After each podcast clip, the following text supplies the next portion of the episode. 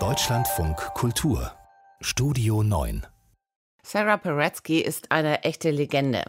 In den frühen 80er Jahren hat die amerikanische Schriftstellerin den Weg freigemacht für etwas, was man damals Frauenkrimi genannt hat.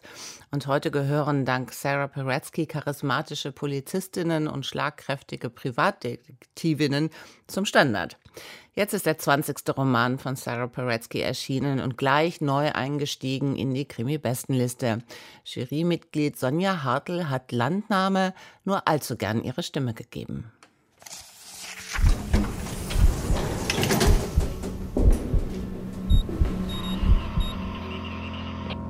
Neue Krimis.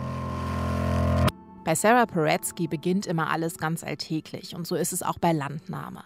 Die Chicagoer Privatdetektivin V.I. Wachowski von Freundinnen wie mir, nur Vic genannt, begleitet ihre Nichte Bernie und deren Fußballmannschaft zu einer Stadtteilversammlung, auf der sie geehrt werden sollen.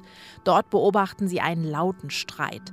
Der Protestler Coop macht die Mitarbeiter des Stadtteilgremiums dafür verantwortlich, dass das Seeufer vom Lake Michigan Profitgier zum Opfer fällt. Soweit so unangenehm.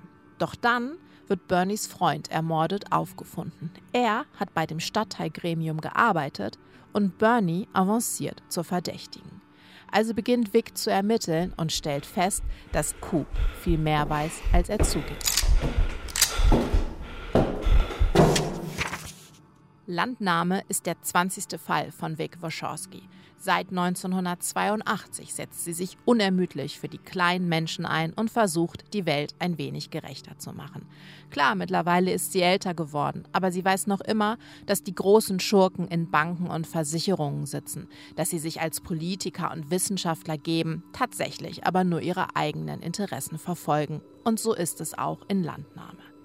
Ich bin beeindruckt, wie spannend Paretsky die komplexen Zusammenhänge von Grundstückspekulationen, Landgewinnungsmaßnahmen und Bodenschatzausbeutung darlegt und dabei stets klar macht, welche Verbrechen geschehen und auf wessen Kosten sie gehen. Egal, ob in Chicago, Kansas oder Chile. Paretskys Thema ist White Collar Crime. Verbrechen, die von denjenigen begangen werden, die im weißen Hemd ihre Arbeit in Büros verrichten und mit ihrem korrupten Tun sehr vielen Menschen schaden. Dass sie als eine der wenigen über diese Verbrechen schreibt, macht sie für mich schon zu einer unverzichtbaren Stimme in der Kriminalliteratur. Dazu kommt nun in Landnahme ein spannender Plot, eine klare Haltung und ein noch klarerer Appell an die Leserinnen. Wir müssen die Wahrheit suchen, die Deutungsmacht übernehmen und uns engagieren. Denn alleine kann Vic die Welt nicht verändern. Da müssen wir schon alle mitmachen.